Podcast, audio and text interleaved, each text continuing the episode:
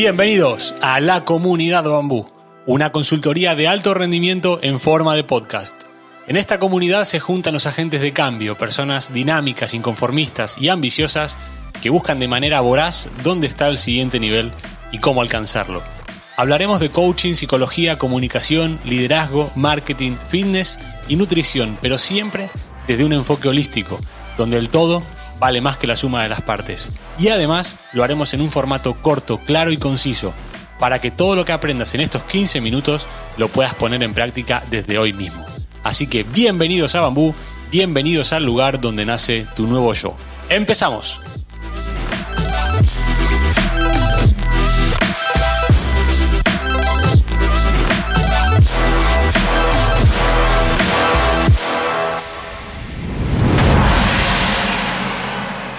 Antonio Valdea, bienvenido a tu casa, la comunidad Bambú. Encantadísimo de tenerte de nuevo con nosotros.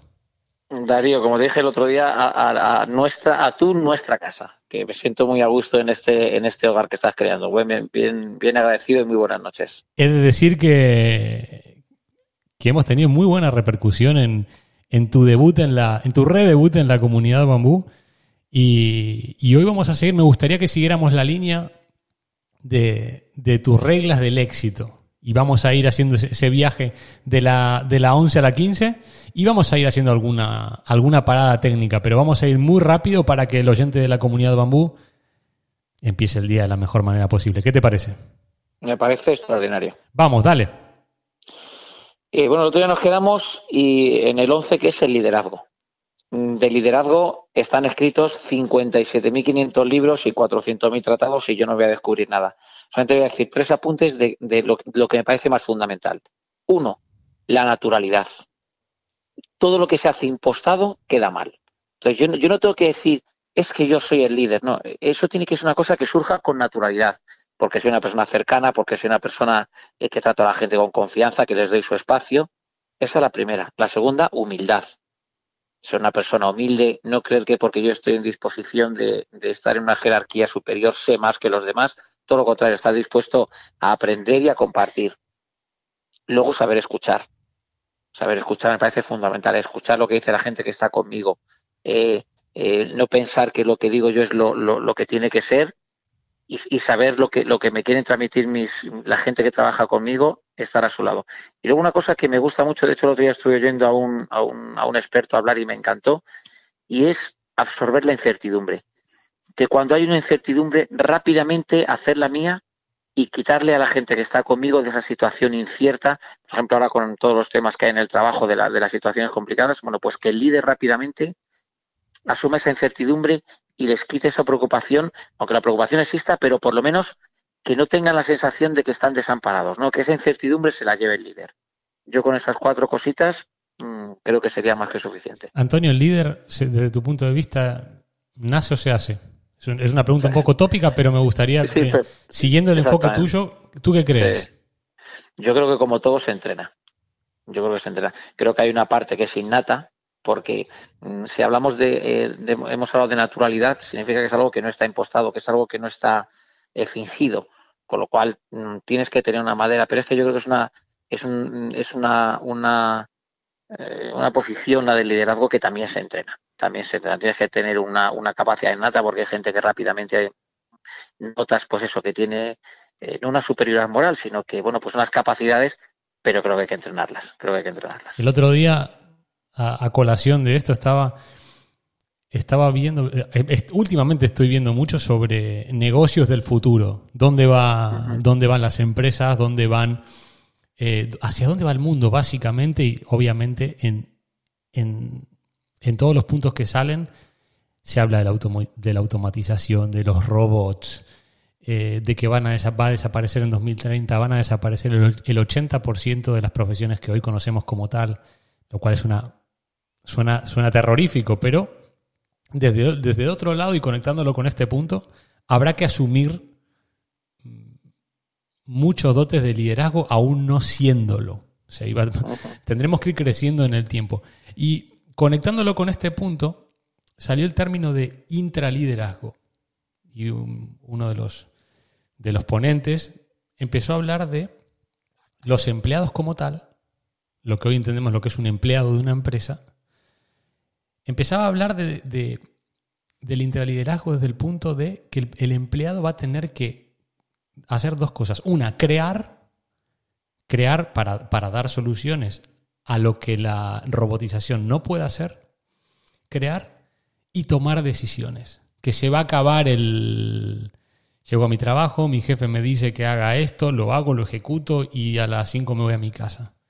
Vamos a vivir ahora, según, según eh, según este experto, vamos a vivir ahora un viaje de 10 años en el que cada vez se van a ir eliminando los trabajos de, automatización hechos por las personas y hablaba justamente de este tema, de la importancia de, del intraliderazgo, de empezar a tomar decisiones y a ser creativos, aunque tenga un rol de empleado y no sea el líder como tal.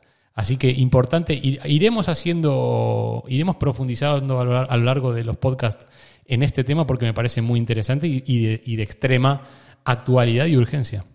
Sí, sí, este, has dado la clave. Antes, es que has dado la clave, mm, bueno, tú eres un tío muy formal, evidentemente no te voy a descubrir, yo eres un tío muy formal, pero es que la clave es, el concepto ya, ya no es voy a buscar trabajo, tú lo has dicho, eh, ¿qué me pagan? ¿Qué días trabajo?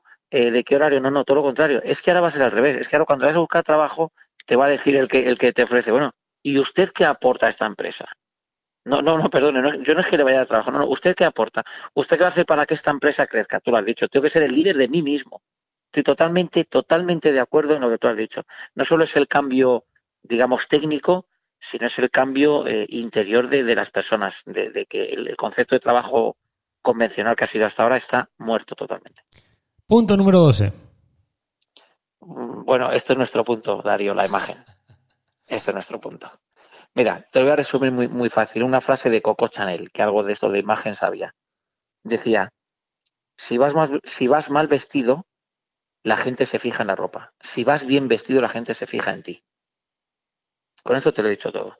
Es decir, una persona que tiene un, vamos a hablar de un entrenador de fútbol, que es nuestro, aunque hay muchas cosas, cualquier persona, un líder que va todos los días a su empresa, un, un directivo, es lo primero que ves es lo primero que ves. Tú no puedes descuidar, es que, es que imágenes para dar un curso, tus zapatos, tu ropa, el nudo de la corbata bien Es que es que es, es que es fundamental. ¿Te acuerdas que en el curso estuvimos un día hablando de la importancia, no la importancia de la imagen? Es que es fundamental. Es que un entrenador que entra por la puerta de un vestuario, un entrenador que sale a una rueda de prensa, un entrenador que está totalmente expuesto día, día tras día a, a, los focos, a las cámaras, tiene que tener una buena imagen. Es que es algo que, que no se puede no se puede ni, ni siquiera cuestionar. Pues bueno, pues, pues un entrenador tiene que cuidar su imagen, en su medida, en su forma, pero cuidar su imagen. Y te voy a contar un detalle muy cortito, pero es que si no lo cuento, reviento. Y tener un buen coche. Y te voy a decir por qué. Mira, hay un entrenador que está entrenando ahora mismo, que ha sido entrenador profesional y está entrenando en el fútbol profesional, que hace unos años entrenaba un filial de un equipo de primera división el equipo de primera división cesa al entrenador y coloca a este entrenador del filial en el primer equipo. Y tenía un Clio, pero escucha, te lo digo con y ahora te voy a dar la clave con todo mi respeto, porque yo lo he tenido también. ¿Y sabes lo que decían los jugadores del, del primer equipo? Decían, no puede ser que nuestro entrenador tenga un Clio y nosotros vayamos todos en Mercedes. Así te lo digo. Eso es imagen también. Pues mira, yo siempre digo, es una tontería, pero la tengo que decir porque jamás le va a venir bien. Si tengo 8.000 euros para gastarme en un coche, cómprate un Mercedes de 8.000 euros o cómprate un... Pero que, la gente cuando te vea llegar diga, ahí va, cuidado que este tiene una imagen, que este tiene...